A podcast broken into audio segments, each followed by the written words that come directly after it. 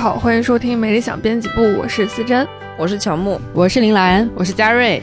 我们最近呢，掐指一算，发现马上就要过年了，然后心情就变得超级兴奋，因为可以放假啦。但是又继续掐指一算，发现回家那些场景基本上都是可以预见的，因为亲戚们会难得的聚在一起嘛，很热闹，但就免不了被。东问西问，尤其是对女性来说，可能会有一些相关的关于结婚生子的盘问，比如说是你多少岁啦，这个年龄是不是该结婚啦，要不要生孩子啊，等等等等。但是我觉得好像在每一个家庭里面都会有一个没有那么合群，相对来说比较特立独行的女性长辈，可能是小姨，也可能是姑姑，他们会在我们幼小的心灵里埋下一颗种子。所以今天呢，我们就想要在过年之前来聊一聊那些。些对我们影响深远的女性长辈们。本期节目由国货护肤品牌 PMPM 和美理想编辑部共同呈现。PMPM 是一个非常有探索精神的品牌，品牌名取自法语 p o l e m o 意思是去往世界，探索世界。PMPM 致力于鼓励每一位跟我们一样过了二十五岁的女性，在春节期间面对年龄焦虑时，勇敢的做自己，拥有更好的肌肤状态和心态，做或许不是这个年龄该做的事情，用行动为自己发声，去探索世界，没有到不了的远方。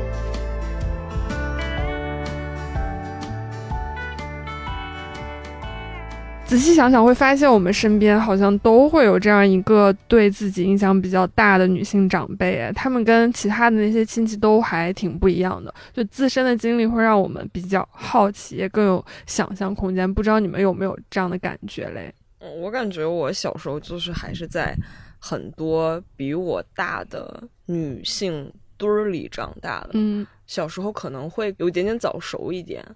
然后就是感觉他们其实也不会刻意的跟我避开一些大人的话题，把你当大人看。对对，就就觉得自己是比较受尊重的，会有那种感觉。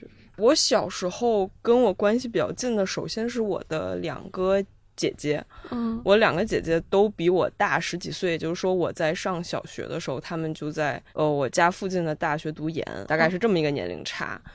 然后那个时候，我爸妈工作也很忙，就相当于我是我的姐姐们和他们当时的男朋友后来的姐夫众筹养大的，就是他们会接送我放学，带我去他们的食堂吃饭，再把我送回家这样子。然后暑假也会带我，要不然我就真的在家也没有饭吃，成留守儿童。对他们就会带我出去逛街，然后带我出去玩，也不会觉得他们在。带小孩儿，也就是因为如果是就是我妈的话，带我的感觉是不一样的。但是我姐的话，可能就是觉得，哦，他跟我聊的东西，有的我听得懂，那就听；听不懂就算了。他也说出来了，好好啊，就是这样子被姐姐们拉扯大，可以见不少世面呢。就是可能妈妈不让做的事儿，但是姐姐是让做的。我是我的表姐给我开的 QQ，我妈不给我开，然后她帮我开了。哎，这样这样的事儿是我的那个小婶儿帮我做的，她是我。小叔的妻子，但是跟我的那个年龄差不算是特别大，但他又是一位长辈嘛，所以就是他经常可以光明正大的带我出去干一些事情，然后他会带我去吃麦当劳，带我和我表妹一起去吃麦当劳，这种东西就是我在家里很难主动吃到的东西，因为他们会觉得那是油炸的，尤其是我奶奶会超级反对我吃麦当劳，所以每次跟跟我小婶出去吃麦当劳的时候，我都特别开心，因为小的时候那个麦当劳好像都有滑梯什么的，所以我们就是可以边吃还在那个滑梯上。上上下下的玩儿，哇，就爽翻！而且他会买那个儿童套餐，里面有不同的玩具嘛。我现在都记得，我有一个一个奶牛，它的那个四肢是可以用吸铁石吸起来的，就是一个麦当劳的玩具，超爱。但是后来给丢了，sad。哦，你这么一说，我想起了我我舅妈，我们家那边管最小的舅舅叫老舅，然后他的妻子叫老舅妈。我老舅妈，我想想，他他跟我老舅结婚的时候。我都已经上小学了，然后她好漂亮，她年轻时候巨漂亮，一米七几的大高个儿，然后呢烫的那个卷发，我现在还记得她那个结婚照的样子。就是有的时候寒假，我妈会把我送去他们家住几天，然后小的时候就觉得在她家可以无法无天的玩儿，然后稍微长大一点，可能到高中、初中、高中的时候，她也是那种，她不把我当小孩儿，她会跟我讲她和我老舅婚姻的艰辛。就他们感情超好，自由恋爱结婚。然后呢，但是他会抱怨说，比如说新婚的第一天晚上没有人刷碗这种事情，他会跟我讲。嗯，她是那种特别特别会生活的女人，然后就是那种比较智慧的，然后讲婚姻里面怎么样，然后跟。家庭的相处怎么样？然后巴拉巴拉就养孩子怎么样？就是讲一堆。然后我就从小就是感觉我被他教大，过早的认识到了婚姻的冷暖。对，因为我妈、我爸妈他们不会说这些，但是我我会看到嘛，就我也不瞎。但是就是有人在我比较年轻的时候道破这个真相，让我觉得特别好。小小年纪就开始给你灌输各种婚姻里面的秘辛。对，就比如说就是丧偶式育儿啊这种，那那会让你影响你的那个婚姻观。没有啊，我不是恋爱脑嘛。哦，暂时还没有，因为我觉得就是接受了，这就是人性。我觉得你提前认识他比不认识他就傻乎乎的进入了比较好吧。哦，那还蛮有意思。那你小时候会觉得这话题过于沉重吗？我就是不知道怎么安慰她，因为那人是我老舅哎，我能骂他吗？我也不能。然后她的婆婆是我姥姥哎，我能骂他吗？我也不能，我就只能听着。原来从小就已经是那个贴心的姐姐的形象，倒也不是。那蓝妹呢？我其实没有特别亲近的小姨大姑，因为我的家族我觉得好像还挺小的。但我确实觉得我自己的姐缘还挺好。嗯，姐缘，我就是一路长大以来，其实回想是受了很多姐姐的照顾吧，就比。比如高中的时候，我们学校就有一些类似什么学生宴会那样的活动，就很隆重，就给那些学生们一个机会，你去好好打扮一下自己。大家都会打扮的很漂亮啊，去出席啊。那当时认识的那些高中的学姐，她们就会给我化妆，然后她们就会说：“哎，你当然就是要这么弄弄弄，不要就这灰头土脸的出去。”那个时候就觉得，哎呀，真的被姐姐罩着真的好。然后后来工作之后，其实也是比较早的陷入瓶颈期，然后。也是有很多可能，呃，就是因为工作认识的一些比我年长的女性，给我很多的安慰和鼓励，然后也是这样，在这些善意的包裹之下吧，就慢慢的这样活着。反正我就只能说，谢谢我的姐缘，我自认为是个姐缘还不错的人。嗯，刚才蓝妹说的，真的让我想起来，就是我姐的确是小时候我很大一个。获得一些违禁品的合法途 径，比如 说，比如，比如我小时候一直很想要一本很分析的笔记本，就是我想让它来当我的日记本，但是因为我妈深知我的所有本只会用前面几页，所以她不会给我买那个东西，然后我姐就会带我去买。后来我的指甲油，我的变色唇膏。都是我姐给我偷渡进来的，哦，还有言情小说，就最开始，反正我也没有买过很多，但是我最开始好像也是从。我表姐那边就是看的，我舅妈家有超多好吃的，因为我从小到大，我爸妈就是他们不太吃小食零食小食品，然后也不太让我吃，所以我几乎没怎么吃过。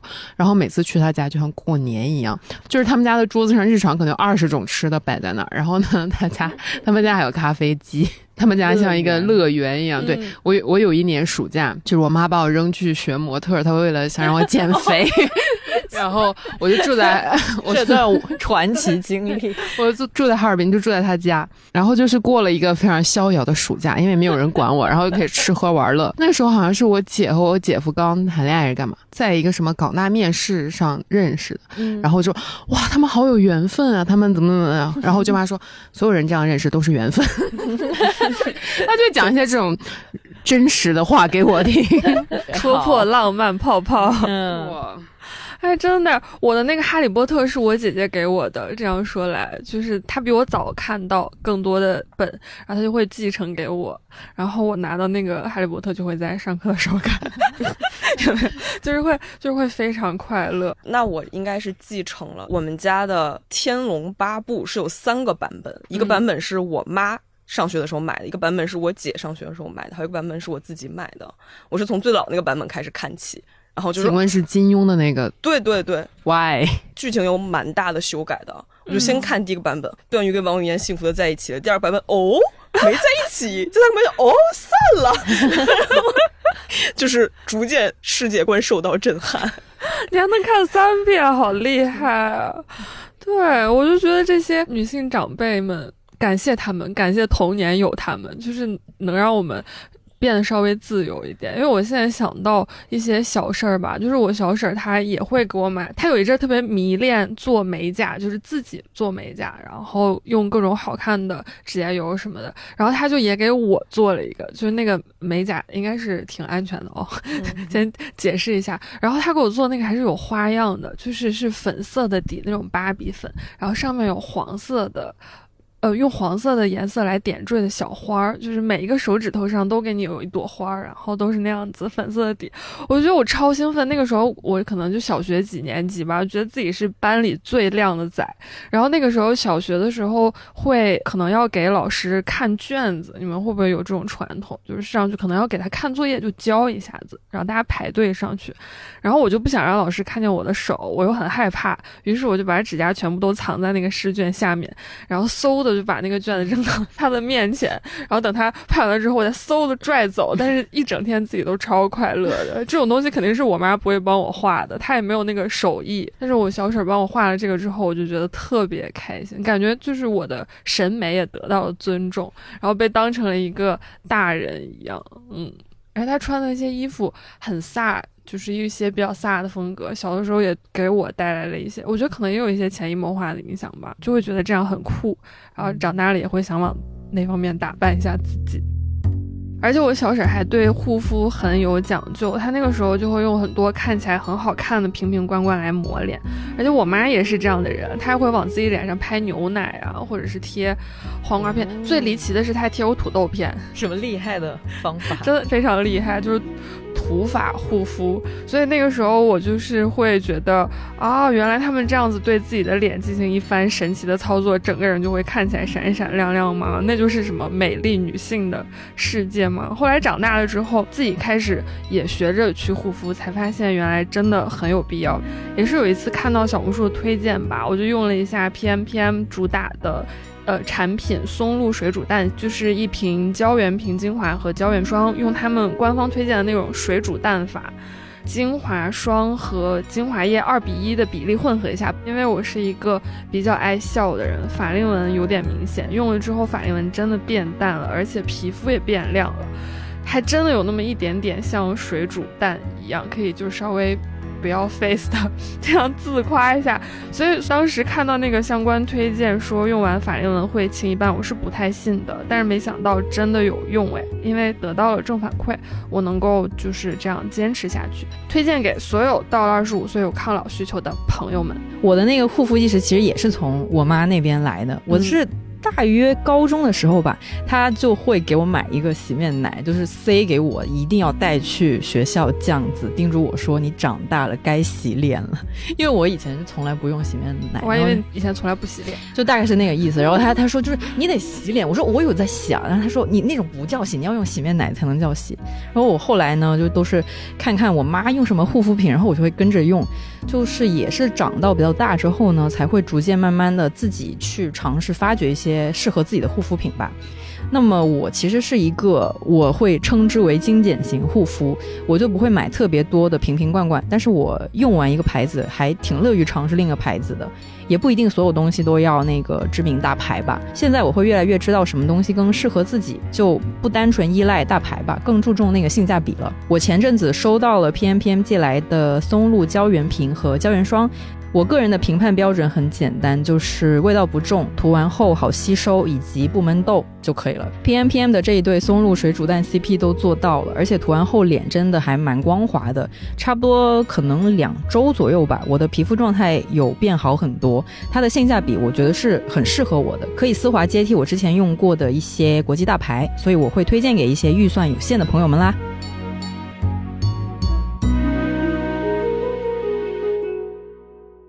我是觉得，就是我们家两代之间大概隔个十几岁，我姐比我大个十几岁，所以很多东西其实是他们从我妈身上会学到一些东西，我又从我姐身上学到一些东西。那你为什么不直接从你妈身上学？那学的东西不一样了。就是我姐他们在上大学跟读研的时候，周末就会来我家吃饭，然后我后来就是等到他们都成了家，我周末去找他们的时候，会发现他们对于周末的仪式感就是煲一锅汤。这他们是广东人还是怎样？这个这个习惯其实是是从我妈那儿来的，然后我妈那儿的习惯可能是从我大姨那儿来的。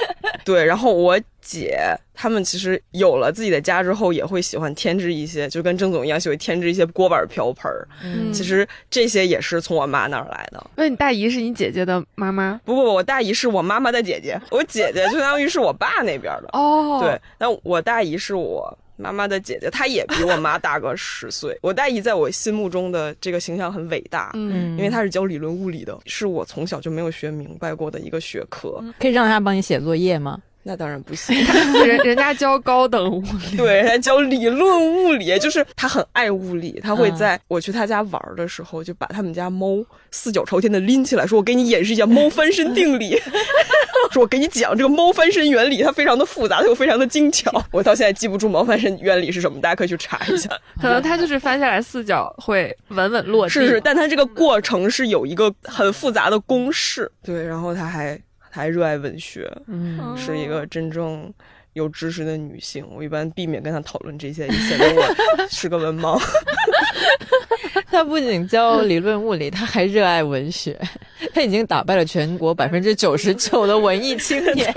哇，好厉害啊！这样的大姨，她没有孩子。嗯，然后所以他过得非常潇洒。刚才打断了，没讲完。其实我的一些小的习惯也来自于我姐，就比如就是出去玩儿一定要给所有人带小礼物，就是这一点其实是我从我姐那儿学到的。真是慷慨的姐姐，谢谢她。我的桌上至今摆着吴师傅今年每一次出去带回来的东西。哦，我也是，真是一个很好的家族。对这个家族的母氏家族，哎，对，真不错。其实就是我管她叫姐。姐姐，但她其实是我跟我有血缘关系的哥。的女朋友到嫂，她其实是我嫂子。我觉得我跟她的关系跟我哥没有关系，我哥只是我们俩认识的一种方式。对，就像我跟我小婶儿跟我小叔也没有一分 一毛钱关系。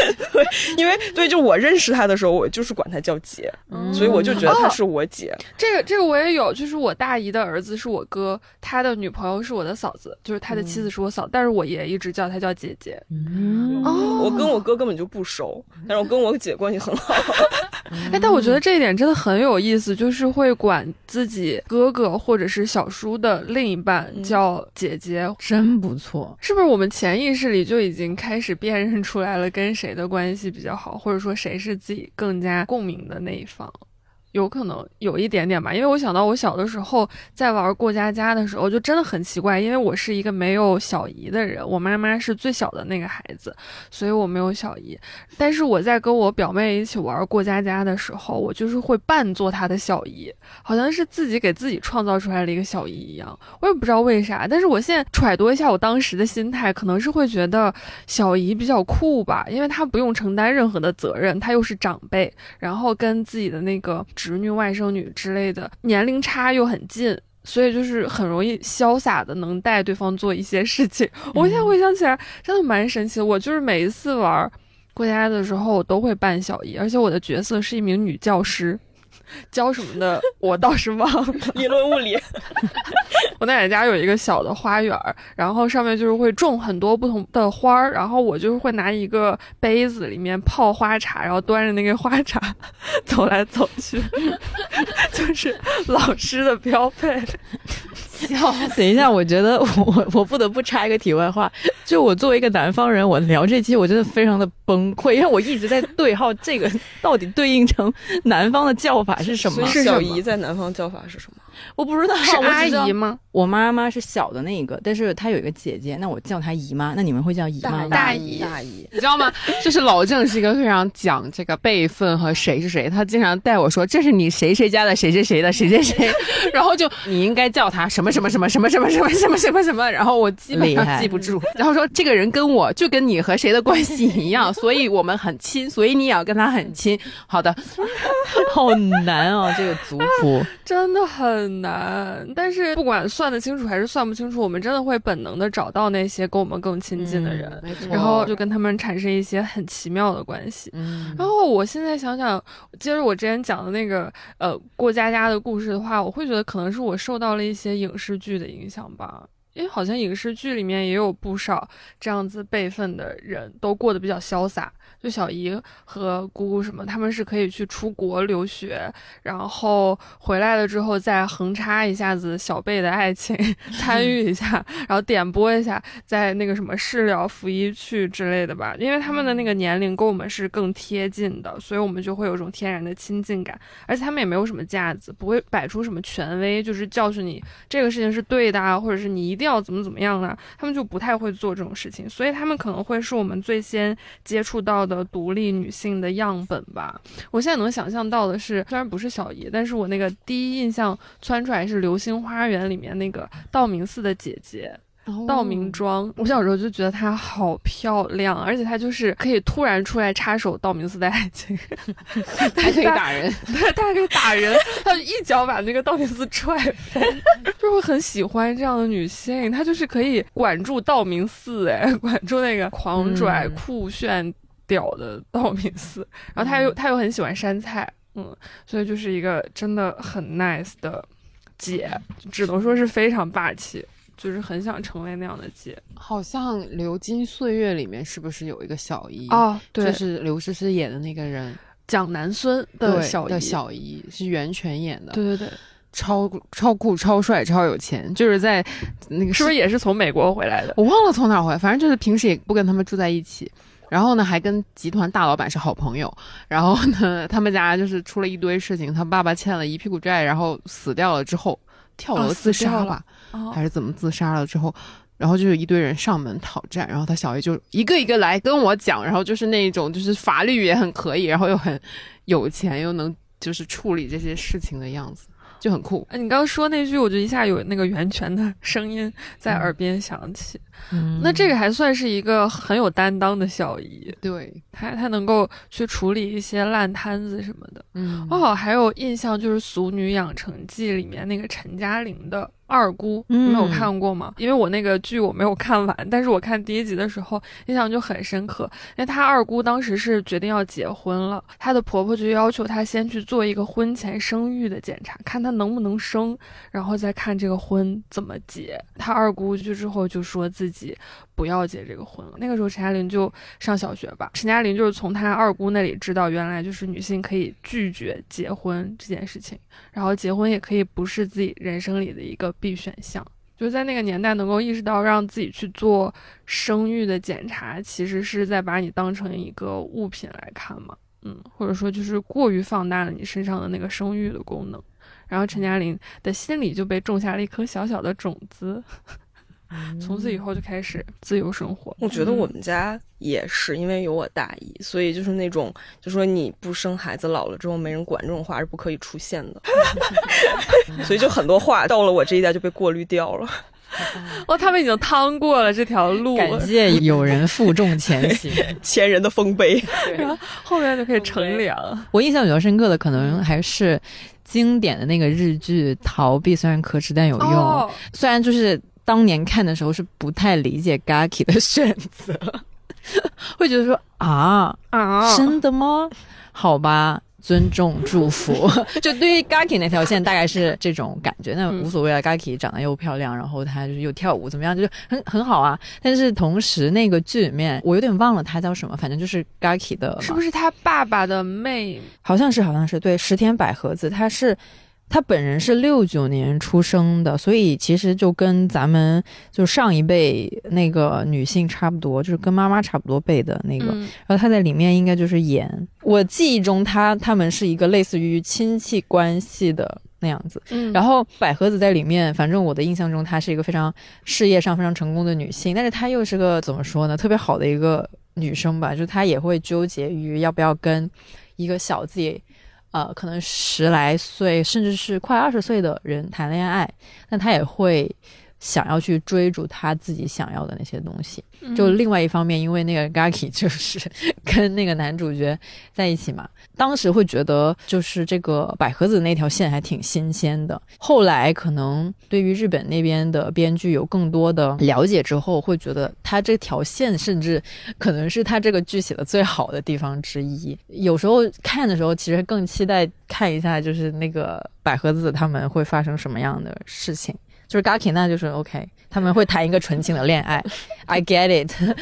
但是你会很期待看一下阿姨会怎么样去开展她人生的下一步。然后其实甚至那部剧有一些金句也是阿姨 line 说出来，我这样称呼她好像不太好，但就姑且这么称呼她。可能是主要很羡慕她，就已经干到了某个可能知名护肤公司里面的一个很大的组的组长之类的吧，就觉得她好厉害。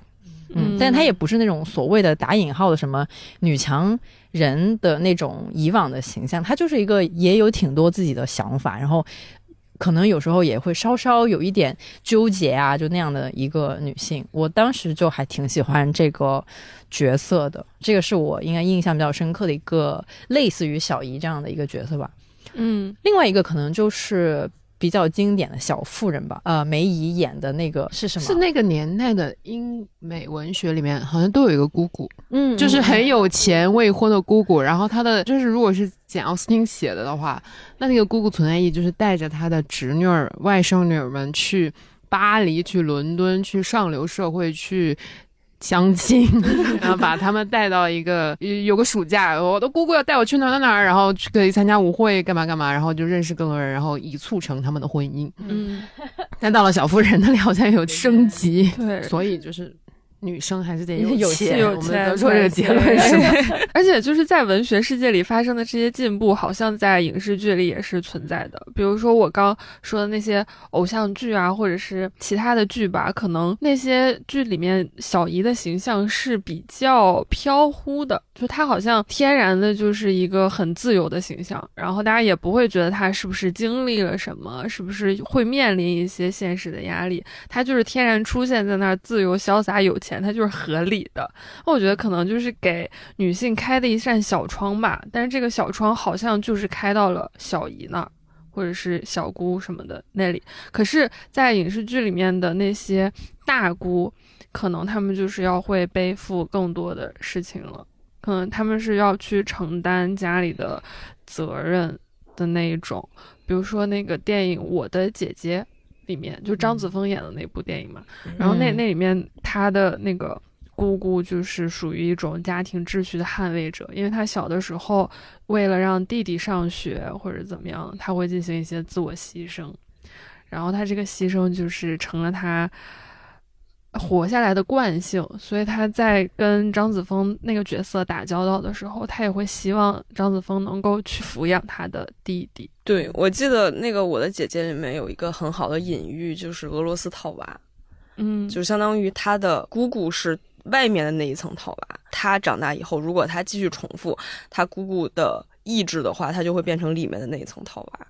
嗯，就是有一种就是一个家族里面的女性命运一直在重复的感觉。嗯，就一直被困住，就困在那个套娃里。对，就前一阵子我们发一个 cut，就是嗯，在上海做年会的时候，不是有一个女性专场嘛？然后圆圆老师就有一段发言，他就说，我们就是因为在这个道德和那个传统的这个束缚里面，所以中国女性特别沉迷一种奉献叙事，就是他好我也好，他好我就好，我的存在意义就是让这个他和这个家庭更好。然后他就说。拜托大家醒一醒，不要再沉迷这种奉献叙事了。就是你自己才是最重要的嘛。打破套娃，我也确实觉得，就是女性她想要抵挡自己，就是延续下来几千年的这种惯性的命运，还挺难的，因为她就是要跳出来才行嘛，而她要承担很多的压力的，比如说就是来自亲戚方面的压力，很多的事情，如果接受了的话，那就相当于是接受了自己。一个传统的角色，所以我觉得女性她在现实生活当中，就是想要真正的离开那一套旧的东西、旧的规训，是需要很大的勇气的。就是这几年有很多关于出走的讨论嘛，我觉得现在还没有形成一个特别清晰的路径，还得去做才行。尤其是我大姨跟我姐姐，她们真的会为我撑伞，就是，就比如遇到那种，就是家里可能也有的时候会问，就是为什么。不谈男朋友，然后有有在想结婚这件事儿吗？他们的确就是会帮我说话，或者把话题岔开。然后他们会怎么帮你说话？我大姨就比如就会说，就是不生孩子挺好的，就没啥问题。我姐他们就会顾左右而言他，的确也会私下跟我说，就是说，就是我跟你姐夫或者我跟你哥也就那样，该吵的还是会吵的。然后就觉得就是结婚，你想好吧，就是也不是一个绝对的好事儿。你你想好吧。而且不仅是婚姻方面，甚至是职业选择。就是我之前忘了有没有讲过，我表姐她就是在金融行业工作，就是那种赚巨多钱。然后我是在贫穷的文化行业工作，就是家里面还是会有一些疑问。就是特别是在两个孩子，因为我跟我姐差一岁多吧，就是那种一起长大，她就是那种别人家的孩子，从小到大就状元啊什么什么一路上来的，然后我就是一个陪衬，我我就是自谦，就是自谦，然后呢，明里暗里就是不管怎么样，就是。孩子就是拿来比的嘛，然后我舅妈就会跟我说，她说她觉得我现在工作和我姐没有任何区别，就是我在干我自己爱干的事儿，然后呢有一个收入，她觉得挺好。有的时候听起来是有一些心酸，有的时候听起来是一种鼓励，有个收入挺好的，挣点钱就行。对，哎，就是我们我们赚钱，他们眼里好像就是嗯。我小时候也很羡慕我姐的职业，我觉得很酷，因为她是检察官。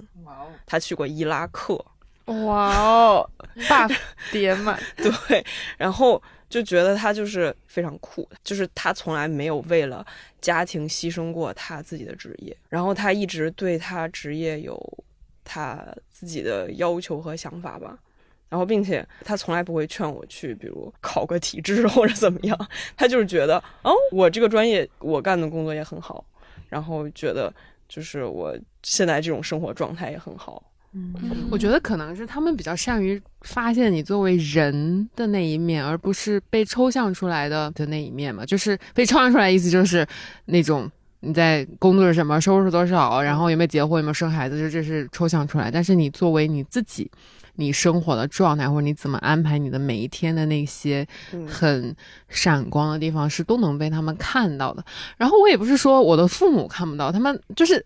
他不可能看不到，因为我每天都给他们发我带的饭，我干嘛？但他们就。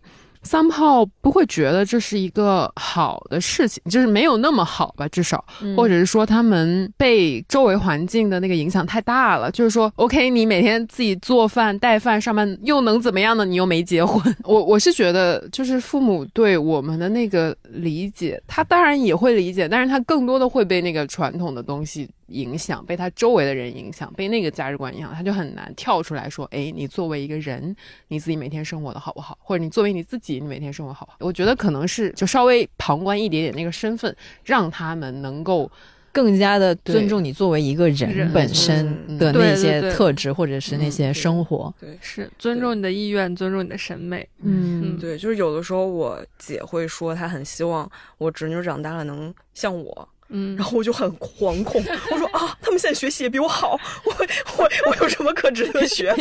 姐，你确定吗？这好像不是一个那么那么好的祝福。对，我觉得我是可能因为从小成长在一个真的就是女性居多的环境里面，我很少男性。亲戚就是那种可能辈分差不多，什么表哥表弟比较少。然后我跟他们天然的就是不想跟他们玩。我从小，因为我从小我有两波那种发小的朋友，嗯，一波就是几个男生，一波就几个女生。我非常讨厌跟几个男生玩，我一直都是只跟那个女生玩。我就很小时候就有这种奇怪的一个区隔的意识。我我不知道为啥，我就觉得我跟他们玩不到一起，我好讨厌那几个。然后我自己的那个家庭也是，我有表姐，可能跟什么外婆啊、奶奶呀那些都是更加的亲近的。然后包括我自己的外婆、奶奶，就除去我妈不讲啊，就我妈以前讲太多了。就是我的外婆、奶奶，他们都是比较的，可能都是比较神奇的女性。哦，我记得她讲过她奶奶，就我不敢说他们完全是所谓的什么那个已经跳出了这种什么传统的框架。我觉得肯定不是，但是我从他们身上是有看到很多很特别的闪光点的。比如说，我奶奶是一个很爱护肤，是真的很注意自己的护肤什么的，她就很喜欢打扮自己啊。然后每天出门，我们每次吃饭，她会。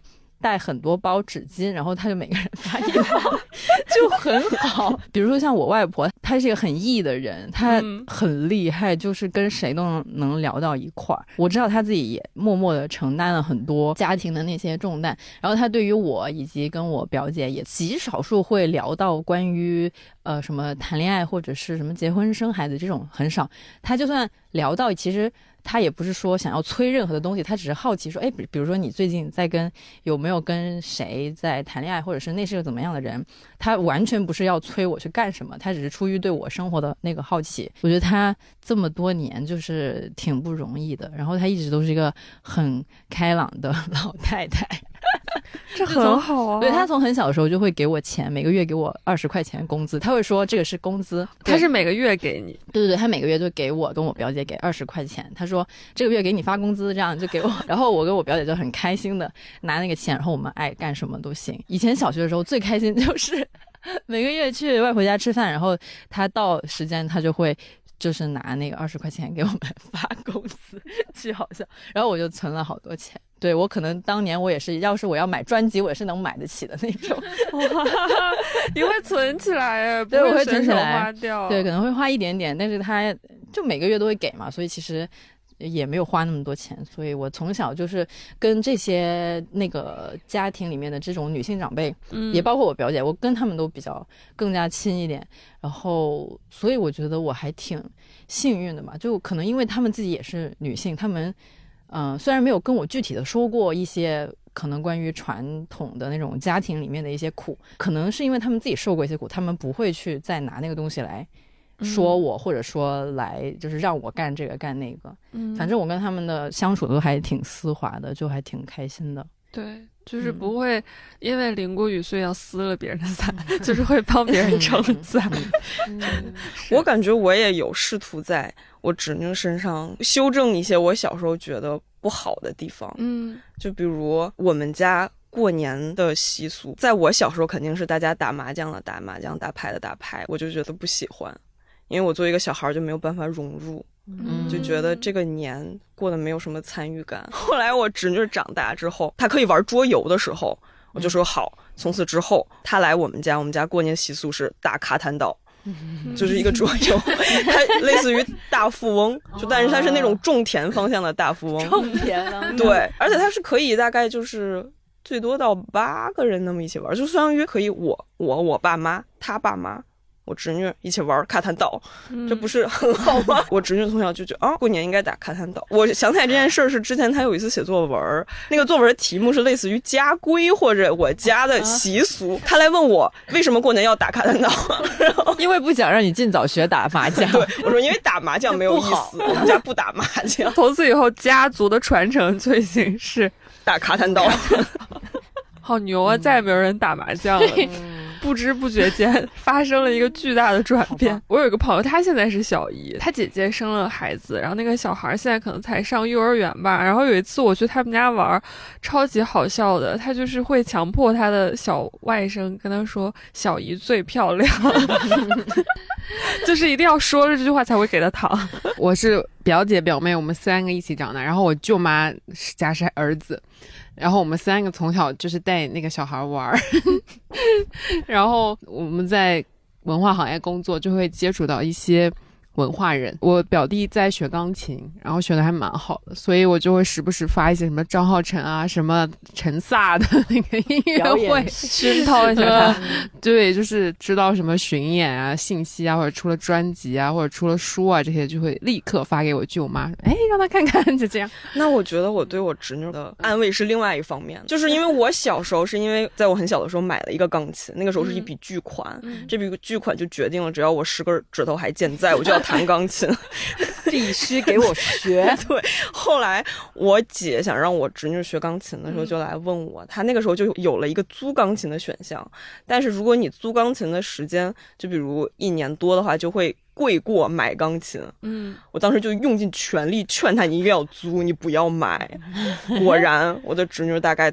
弹了不到一年，他就放弃了。啊，你拯救了。对，但他很好，他就可以放弃，要不然就没有放弃的这个选项。十指健在，你就跟我谈，这真的太好。其实你长大后一定会感谢你的。我也觉得是，这是他最应该感谢我的。就是觉得这种小姨、姐姐、姑姑、妈妈。或者是奶奶、姥姥、外婆之类的，他就是因为我们出生的时候就先天的生活在这个环境里，然后他就是跟我们关系最近的女性长辈，所以跟女性朋友还是有点不太一样的。因为女性朋友可以是我们长大以后自己去寻找的，但这些长辈他们就是就是在那儿，然后就是会在你的童年对你施以援手，就是来拯救一下你，然后让你不至于。就是一定要完成某一些什么东西才可以，哎，这样真的很好哎，就好像我我有一个姐姐，她是我舅舅的孩子，他们是衡水人，然后大家都知道衡水有衡水中学，因为我是在石家庄上学，但是我从小就听说衡中衡中就是什么你要考衡中之类的，但是我姐姐就会在 QQ 上跟我聊天，她说不要考衡中，而且她不仅给我洗脑，她还会给我爸妈洗脑，最后我真的就没有去，我留在自己的那个老家上高中就。行了，这样子还蛮好的。我最近就是可能大概四五年前，就是一些朋友们开始生孩子了，然后今年也是我的最好的大学同学两个，一个男生一个女生。男生的儿子已经出生了，然后女生应该是明年三月会生孩子，然后想说哇，我要开始当干妈了。你你当干妈目前有什么体验吗？嗯，那个男生的孩子还好，因为我我还没有见过他，但是我跟明年要生孩子的我的女生同学关系非常好。我们在大学的时候就是我管叫妹妹的那种，就是我们住隔壁寝室，然后那时候我们都戴黑框眼镜，头发型也差不多，就是就很好，然后就非常。非常非常无比期待他的孩子出生，不知道可能很多人排队当他干妈吧，但是我要先抢一下。真的可能大家以后的那个干妈名额不受限制，而且就是爸爸和妈妈那方各有一批干妈。我露出了沧桑的笑容。我们之前不是老说要众筹，谁到底谁比较想生孩子，然后他生了之后我们就养他，对，一起当很好的阿姨，给他最好的教育和什么，然后我们。就众筹这个孩子，主要是我感觉我的养小孩试用装从我的十二岁就开始了，因为那个时候我的大侄女出生了，从十二岁开始当干妈。对我那个时候真的是，就是我上初中的时候，暑假我没事儿干，我妈说那你去帮你姐带孩子吧，我就去了。去了之后待到第二天，趁着我侄女在。楼下，我看着她在楼下跟小朋友玩的时候，给我妈打电话，我说我要回家，我去了。尽管他属于很乖的那种小朋友，嗯，但是这个试用装真的很艰辛，就带小孩真的很艰辛，就是无时无刻的要跟他在一起。如果就是有人真的催我生孩子，但是目前还没有。嗯，那我觉得我真的可以跟他说，就是说，你知道奶粉多少钱吗？我知道，我真的奶粉是我当年在香港的时候过罗湖口岸两桶两桶寄回来的。你知道奶瓶多少钱吗？我知道，那是我去日本拿着图自己去商店里面给他买的。你知道在半夜给小孩做他们班的宣传海报是多么的痛苦吗？做这个，我做过。然后你知道小朋友在小学的时候会有多么离奇的作业，我还给他剪过视频。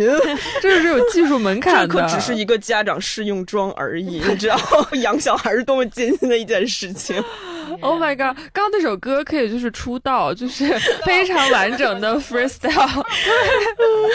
你知道问号，我知道感叹号。这真的是过早的体验了养孩子的那个 play，成为了养孩子 play 里的。我其实我也一直觉得，我感觉就如果我身边是有什么亲朋好友，他们要是生孩子的话，我也会还挺开心的。就如果尤其是如果。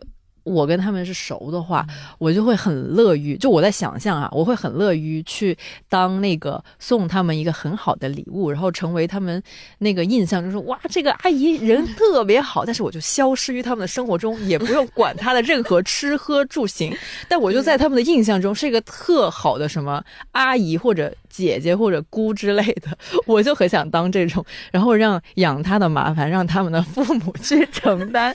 我就是当一个这种，真的就是给小孩挑玩具很开心。就你打开 Jelly Cat，然后就可以挑今年送这个，明年送那个。现在商场里那种就是玩具的店，我还很爱逛嘞，因为里面有很多特别好看的模型。然后你每次看到之后，就会觉得哇，好开心，想住在里面，就是想要把这个东西买下来送给自己身边的那些小孩。就是你花钱去买一份很好的礼物，直接给他，让他得到快乐，你也会很快乐。应该是日本的各个市都会出一种有 Hello Kitty 的笔，然后那个笔上的 Hello Kitty 穿的服装是不一样的。我小时候就巨羡慕那个，后来我自己长大了之后，我去每一个地方都会给我侄女买那个笔，在他们小的时候。你缺，你可以再缺一个侄女，好厉害！如果我是你侄女的话，我肯定会幸福死。但是我买的时候是，就是我是我自己收获了巨大的快乐。哪有这么好的？主要是又写作业又给买这种。对，他们会给你任何报酬吗？因为我的两个姐姐小时候对我也很好啊。哦，对啊，真是一个美好的家庭故事，真挺好的这种代代传承。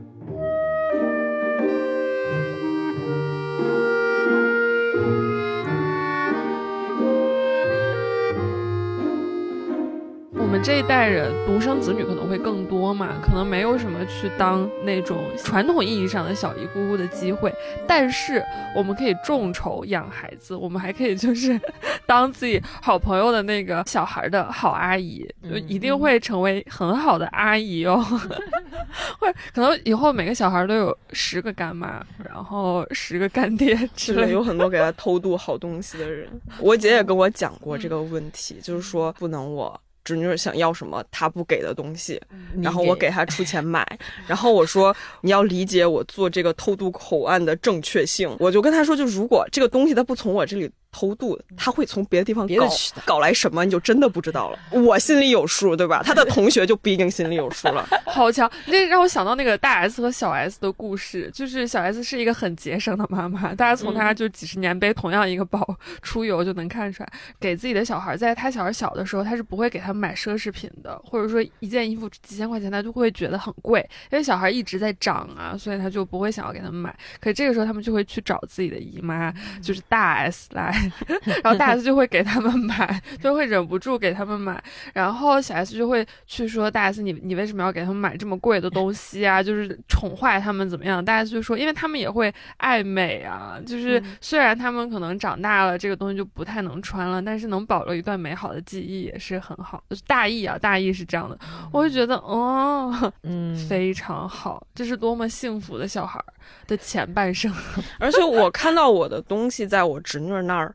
就是传下来的时候，其实我也很快乐。就是我的芭比跟我的乐高和我哈利波特，他都传给了我的侄女，很重要的童年三件套。对，对。然后他们去什么校园季的什么时候，其实还在穿我的哈利波特袍子。你都有哈利波特袍子，对，哈利波特领带和围巾，可能是一个格兰芬多的领带和一个斯莱特林的围巾。听说得罪所有的院。被四个院逐出门外，真的很开心哎！现在聊到这里，就会替未来出生的那些小孩开心，因为我觉得我们这一代其实是应该要感谢我们的上一代的，就感谢我们的那些小姨呀、姑姑啊和其他的女性长辈，是他们先帮我们就是探路嘛，就是吴师傅的大姨和姐姐们。所做的那种代代传承，其实这种还挺让人感动的，一代一代的传下来，而且那个路是一代一代被拓宽的。他们可能一开始走的就是一条悠长的小径，因为毕竟这条路比较少人走嘛。然后，但是越走呢，它就会变得越来越宽。然后呢，后面的人可能就是会越来越自由。觉得这种接力棒的传递。是会让人觉得很开心的，而且好像自己在做，虽然是只是影响自己的小家庭和周围这么有限的一小片空间，但是如果这样做的人越来越多的话，那可能未来真的会有越来越多不一样的可能性出现。比如说吴师傅的侄女跟我们的成长环境可能也是有区别的。我们这一代小的时候，其实还是有很多，就比如爱好是不太会被家长。接受接受的，但是我感觉就是到了我侄女这一代，可能就会有更多人 为他们铺路。我侄女她喜欢 G I 的，嗯，然后在他妈那里就完全不 OK，因为他妈不太认可，不太认可 K-pop，不太认可 K-pop。你会给他的妈妈科普一下，这个是现在 K-pop 之光吗？这一代我会跟他说，就是我走了两步，第一步是我跟我妈跟他说你。追星时候攒的磁带还在我家，大学搬宿舍的时候，他们现在都放在我家。真正他想买那个专辑嘛，然后我就跟他说，就是把专辑弄回来之后，那还是会被你妈发现的。我就说你要跟你妈说，宋雨琦是幺零幺中学毕业的，你妈可能就会支持你。后来我姐果然支持了她，我妈认可了海淀刘小强，而且还会先威胁一下他妈，让他妈回忆一下自己那个成长的过程当中曾经经历过什么样的那个追星。哇，这这个很优秀，这个说服的策略。我侄女其实我觉得她是一个还蛮有想法的小女孩，她是在上初中的时候，她就在小红书上接单给人家画画儿，然后她接那个单也是小朋友，只挣小朋友的钱，她挣同龄人的钱，嗯，然后我觉得。Amazing，然后好有经商头脑，真不错。他也会买一些周边，但是他知道那些周边是可以拿去卖的。他好有经商头脑啊！对，就是就比如他在买这个台历，他买的比较早，然后等更多人想买的时候，这个东西绝版了，这个东西是可以涨价卖出去的。我就。跟我姐说，就是我的很多同学，他们现在真的去搞金融，去做，就是做这些。这个 sense 是从小就有的。他们小时候 倒卖手办也没亏过钱，长大之后才可能挣到更多钱，就像上升到职业发展的高度。就是说，你还是要给他钱，就是小朋友也应该有自己的钱，他才能学会理财。并且我觉得真真现在理挺好的，你不用管他。好牛啊！我为什么没有这样的那个什么姑姑？我觉得像我们那么大的时候，或者说有有很多事情可能都是禁。记，因为没有更多的人来帮你说话，就是来证明这件事情可能不会有那么大的危害。不管是追星，因为我记得我小时候追东方神起，那个时候他们的那个发型就比较非主流嘛，然后大家的头发都是炸的，然后染各种颜色的东西，我就贴了一张海报在那个墙上，然后我妈妈他们看到之后就会觉得，哦，这是什么？这个审美有点过于超前了。你贴在这里睡觉的话，真的不会影响你的睡眠质量吗？但是我就是会很开心。可是你。你是要自己主动去做一番说服的过程的，你要去进行阐释，说他可能就是我正常的一个爱好或怎么样的，不会有像什么 像乔木这样子的那个好的姑姑来帮你说话，然后可能就是越来越到后面，大家才会发现，哦，原来这些东西没有那么的可怕，它不是什么你看了呃言情小说就会早恋，它不是，它没有那种必然的关系，也不是说你追星之后以后你就。不是一个好孩子了，嗯，就是会给人更多的选择吧。哎，为小时候的自己抹一把辛酸泪。对，我就觉得这种会给我们自由，可能就是一代一代女性出走了之后，开始帮助下一代的女性，然后再这样一代一代的传承下去，这样一个非常好的良性循环吧。